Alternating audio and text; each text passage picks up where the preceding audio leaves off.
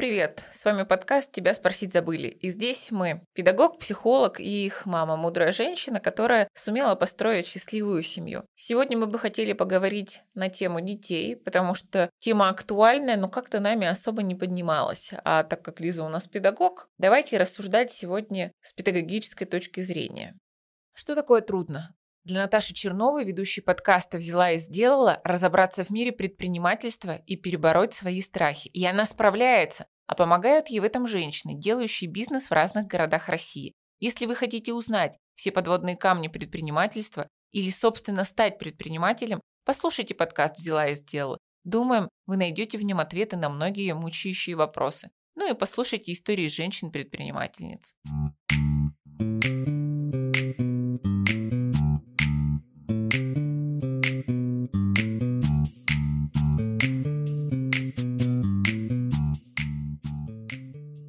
Что делать, если я понимаю, что моего ребенка травят в школе? Вижу по его поведению, замечаю, как он напряженно боится, но при этом молчит. Идти разбираться кажется мне неуместным. Вдруг это ухудшит ситуацию. Ведь меня в детстве тоже травили. Как итог, боюсь людей. Что делать, как помочь ребенку? Мне на самом деле кажется, что вот э, дети, которые начинают кого-то травить, ну вот по моим наблюдениям, они очень это перенимают от своих родителей. И те дети, которых я видела, которые в группе еще там в детском саду, когда я работала, которые дрались и всех били. Вот сейчас, э, когда дети уже учатся ученики, по ним видно, что они агрессивные, вот у них родители как-то так себя ведут. И обычно папы, кстати, вот я вижу. А те, кто зажат в себе, их очень сильно, как будто бы все время вот у меня тут э, мальчик приходил, я его тестировала на готовность к школе. У него мама прям очень переживает.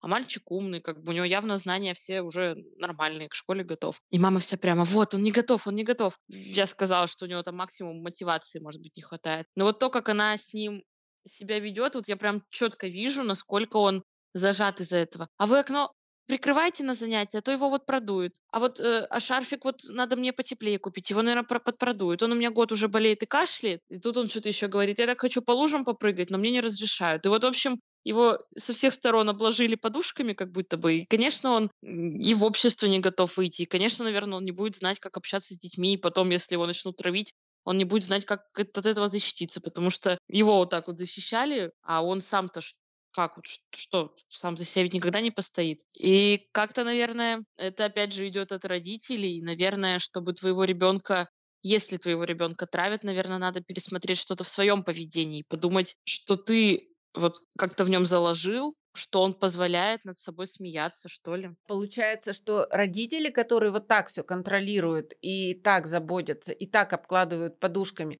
они не будут в себе искать причину, у них будут все другие плохие. И они будут э, именно бежать, разбираться и говорить, почему учителю, почему вы не досмотрели, что моего ребенка обижают, почему вы не предпринимаете каких-то методов. Я знаете, что, что хочу сказать, что вот у нас в школе, вот у вас в школе уже последние года три, наверное, Лизиной учебы, Настя уже закончила учебу, вот появилась служба медиаторов. У нас директор вообще такая продвинутая была, и все, что такое более-менее современное. Да ладно, она главный тиран. Потому что, потому что у нее много людей в подчинении, а как мы выяснили, что такой э, жесткая рука позволяет легче всего управлять большим коллективом. И в данном-то случае, нет, ты не дослушала, что вот эта служба медиаторов, это находился третье лицо, которое было не заинтересовано в ситуации и которое могло эту ситуацию наблюдать как бы со стороны, не вариться в этом котле и уже Через него разговаривали родители и обиженных детей, и родители обижающих детей. И, может быть, даже это не доходило... Сначала, вернее, эта ситуация рассматривалась между вот этим медиатором и детьми. И если уже они не могли находить вот этот общий язык, то уже взрослые подключались. Потому что когда начинают подключаться взрослые, а у нас сейчас у всех группы в WhatsApp, где люди, не стесняясь, вываливают вообще все, что хотят э, на других людей, и это тоже страшно, потому что, ну, у 30 детей 60 родителей, и каждый со своим мнением, и это действительно не всегда хорошо, и чаще нехорошо. И поэтому, наверное, вот наличие третейского судьи,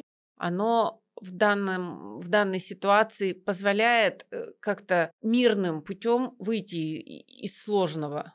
А я, знаете, вспоминаю, как у меня в начальной школе была девочка, она была очень ну, такая крупненькая, полненькая, и ее постоянно, ну, она как будто бы сама это провоцировала, и как будто бы всем было, в общем-то, на нее пофиг, но вот ее что никто не заденет, она устраивала истерики. Я помню, как то ли кто-то ее варежку куда-то потерял, то ли что, и прибежала ее мать, нас собрали, она начала на всех орать, какие мы плохие, ужасные, и вот я, мы вот прям думали, ну, вот она истеричка, и мать ее истеричка, что с них взять? И вроде никто ее не трогал. Как-то раз мой одноклассник ей сказал, сходи типа на липосакцию, так она так оскорбилась, есть, ну, мы там были в классе во втором, третьем, не знаю, пришла ее мать, привели отца этого мальчика. Да вы, да как вы с моей дочерью? И все, все думают, да господи, да ну, ну, вбросили это, ну, и как-то никто не обращал на нее особо внимания. Но вот эта истеричность ее семьи, в принципе, и ее она постоянно ревела, всех цеплялась своими ногтями. Ну, что-то вот прям непонятно еще, кто кого травил.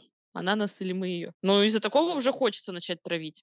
Я помню, у нас была травля в школе. У нас пришел мальчик. У него была то ли задержка в развитии, он был какой-то странный. И вот он прям всех доведет, и его все начинают ну, не то, что мы как-то его били, но задирали, не знаю. И говорили его маме, пожалуйста, поговорите с ним. Но он нас бесит. Он говорит, ну, а вы его удайте. Типа, побейте его, что он, что мне сделать? Вот такая была позиция выхода из ситуации. Мне кажется, что травля же обычно начинается с маленького возраста, и дети еще сами не разберутся, а на учителя это вешает тоже очень... Как учитель могу сказать, что настолько много точек, на которые ты постоянно отвлекаешься, и при этом ты должен быть сконцентрирован на всем подряд, что зачастую разбираться, кто на кого не так посмотрел и кто кому что сказал, это вообще уже не до этого. Поэтому родительское, мне кажется, здесь вмешательство точно нужно. Но как-то очень лояльно, без, без вот этих истерик, потому что иначе, мне кажется, это все усугубит. Разбираться, но не истерично.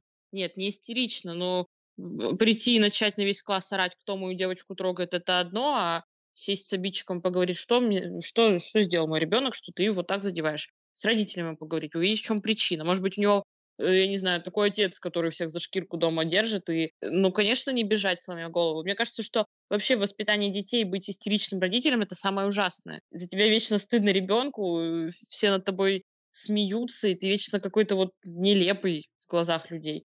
Надо спокойно разговаривать и как-то показывать, что можно спокойно разговаривать. Детей, которых травят, их в первую очередь мамы травят. Ты когда начала говорить про вот эту женщину, которая говорит, вот мой ребенок целый год болеет, угу. так это и есть травля. Вот ты слабенький, ты не справишься, ты боле болезненный, там ты глупенький и так далее. Э, э, есть вид мам, которые детей одевают в теплые одежды и в плюс 30. Вот отсюда идет уже э, начало зарождения того, что ребенок будет подвергаться травле. Вообще очень страшно. Я сейчас общаюсь с родителями очень много, и я вот прям каждый раз в каждом диалоге с каждым родителем практически можно услышать вот какие-то фразы трав... явно травмирующие детей. И я пока не сильно знаю, как мне указывать ли на это, или это все-таки не мое дело, потому что меня же не спрашивают, как воспитывать детей. Меня спросили что-то по учебе. Но вот даже в очередной раз вчера ко мне пришла бабушка девочки, которая тестировалась там на свои знания по русскому языку. И она говорит,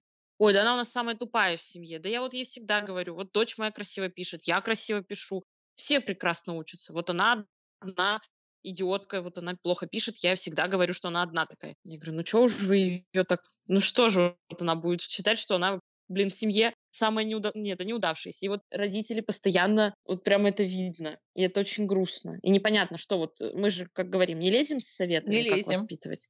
Не лезем. Ну, к тебе Но же очень не пришли. много ты видишь травмирующих фраз которые явно влияют на детей. Этот ребенок потом будет это отрабатывать со своим психологом, ну или сам по жизни. Но если ты этой бабушке скажешь, что зачем вы травите ребенка, ай-яй-яй, как бы в итоге ты еще и крайне выйдешь. Тебе это для чего на себя брать удар?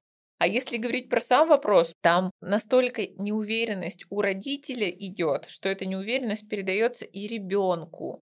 И в итоге два беззащитных поколения к сожалению. Но все равно же проблему надо как-то решать. И тут-то вопрос конкретный. Конкретно просят как бы помощи, как поступать. Вопрос ребенку задать. Почему? После чего? Не после тебя чего. Травят? Я вижу, что там же ребенок а, не говорит, да. я вижу, что ты ходишь и волнуешься, расскажи, пожалуйста, что происходит, я на твоей стороне. Вот об этом важно поговорить. Ребенок может не говорить э, целый месяц, потом в какой-то момент прийти и рассказать.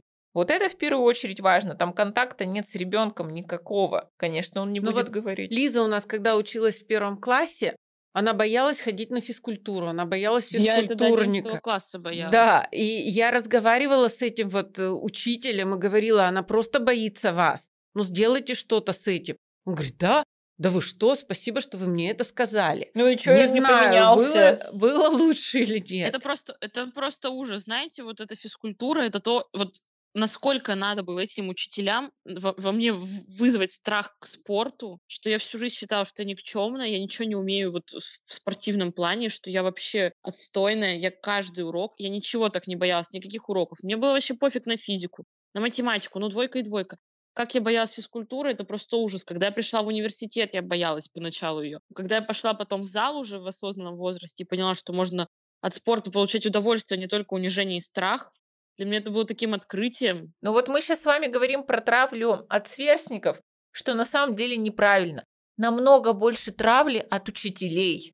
Намного больше этой травли. Эти математички отвратительные, я до сих пор не понимаю, как, как, по какому принципу берут учителей, видимо, от нехватки исключительно. И вот, вот здесь защищать нужно. Знаете, я тут увидела новость, что э, в питерской какой-то школе учительница вела ТикТок, и ей сказали, мол, давайте либо сворачивайте свою фигню, что вы нас позорите, либо уходите. Она сказала, ну я увольняюсь тогда, потому что я хочу жить нормальной жизнью. Вот поэтому у всех молодых э, педагогов с, с более-менее прогрессивными какими-то взглядами, которые хотят быть на одной волне с детьми, их быстренько сворачивают. И остаются те мигеры, которые реально травят. э, А вот вспомнить про нашу преподавательницу МХК, которая нам открытым текстом на каждом занятии говорила, вы уроды, вы обрыганы, чего вы сюда приперлись? И мне она всегда говорила, ты это в семье не без урода. Она это мне вот говорила спокойно. Я, конечно, Слава богу, это было уже в таком возрасте повзрослее, я вообще не воспринимала ее слова. Но если бы мне такое говорили там, в начальной школе, то я бы, конечно, очень в себе замкнулась.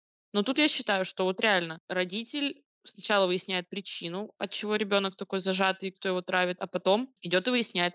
Как-то раз э, у меня в школе, у нас тогда только пришел историк, это был пятый класс, он был молодой, мы над ним что-то подшучивали периодически, и он как-то сразу, вот я любил, при том, что Настя с тобой он хорошо взаимодействовал. И как-то раз э, мне надо было какую-то работу исправлять. И что-то я пришла, он мне дал эту работу, и потом начал, а давай сюда, расскажи мне это, а вот это расскажи, а вот это расскажи. А давай спой мне какую-то там молитву на пяти языках, давай, давай. И там сидит весь класс, а он прям начал на меня что-то давить. Давай вот это, давай вот то. И я просто разревелась, говорю, вы охренели? Типа, вы почему со мной так разговариваете? Я прям очень... Он меня довел тогда. Я сказала маме, мама сходила с ним, поговорила. Во-первых, я потом получала полгода только пятерки за все работы. А во-вторых, э, он как-то увидел, что мне есть кому защитить. И потом наши отношения были натянутыми, но уже без каких-то таких вот вспышек. Еще знаете, о чем еще подумала? Вот коллектив у- учительский, вот преподавательский состав, он ведь тоже достаточно деспотичный, и учителя друг к другу тоже достаточно враждебно настроены, что удивительно. Я вспоминаю у нас обстановку в школе между учителями, ну такое себе. Поэтому если они между собой ссорятся, ну, конечно, это и на детей выливается. А вообще, знаете, страшно, что, правда, в школах очень много работают учителей, которые работают давно, и, с одной стороны, у них, конечно, есть знания, конечно, есть методики, конечно, все это понимают, но молодые учителя, у них нет шансов что-то вот свежее Привнести. привнести вот в, эту, э, в этот сложившийся коллектив, потому что их либо выдавят, Да. так как они неудобны, либо они, ну, вынуждены будут вести себя точно так же, как все остальные, Да. чтобы не выделяться. Да, обабятся, станут орать противным голосом. Да, и еще они как бы в силу того, что слишком много должны со всех сторон и писать планы, и вести уроки, и готовить там к олимпиадам и, и тому подобное, они просто опускают руки, и на все вот интересное и развивающее у них уже просто сил не остается. Но вы знаете вот что, о чем я сейчас вспомнила, что в 92-93 году появилось очень много, ну вот когда э, перестройка была в самом разгаре, и когда разрешили как бы вести свой бизнес, появилось очень много школ. Детей тогда рождалось мало, и находились люди, которые хотели для своих детей лучшего образования. И было очень много методик вот образования, и очень много всяких маленьких, вот э, там, где мы жили, в пионерском поселке, вокруг нас три частных таких школ образовалось. И я смотрела на этих учителей, которые с добрыми глазами в маленьких классах пытались говорить и говорили о добром вечном, и воспитывали. Правда, это было здорово, и я думала, классно. Вот в такую школу я хочу отдать своих детей. Но постепенно, постепенно, и вот эти программы, я помню, как мы с пеной у рта с мамами обсуждали преимущества той или иной программы и так далее. И в результате, посмотрите, за 20 лет все вернулось к традиционному обучению. И вот этих частных школ сейчас буквально согласие корифей ну, еще, может быть, там парочка. Их почему-то свернули. То ли это оказалось непосильной ношей для их организаторов, то ли у этих организаторов дети свои уже выросли и пошли по другому пути, и это стало неинтересно. Но почему-то все свелось к традиционному обучению. Я не говорю, что это плохо, хотя последние старшие классы детей скорее дрессируют на это ЕГЭ, чем дают знания.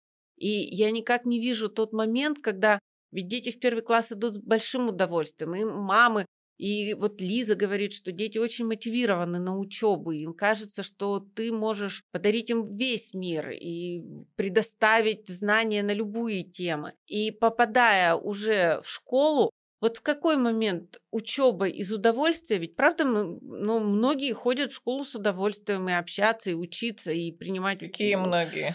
Ну, да, Вот ма- именно в маленький. моменте, когда наша система, педагоги этой старой системы начинают давить, когда ты начинаешь ничего не понимать, тебе никто ничего не объясняет, ты не хочешь, ты, ты вечно, Ты просто не вечно успеваешь, плохой, да? потому что ты плохо учишься. Ну, Со всех сторон плохой. со всех сторон Да. плохой, да. Это просто лишнее место, где ты плохой. Но это не значит, что школа там не нужна. Этому ведь тоже надо научиться противостоять этому вот тому, что Подожди. тебя... Почему все через преодоление? Сейчас есть форматы в Москве и Питере. Кстати, мне это нравится. Свободное посещение, когда ребенок ходит только на те уроки, которые нравятся, остальные догоняет там с Не, это репетитором. круто. Нет, подожди. Вот смотрите, получается, что ты в школе должен, да, быть внимательным вот на каждом уроке, и от тебя требуют, потому что уроки короткие, и, Лиза, ты сама видишь, как один отвлекающийся ребенок мешает всему классу.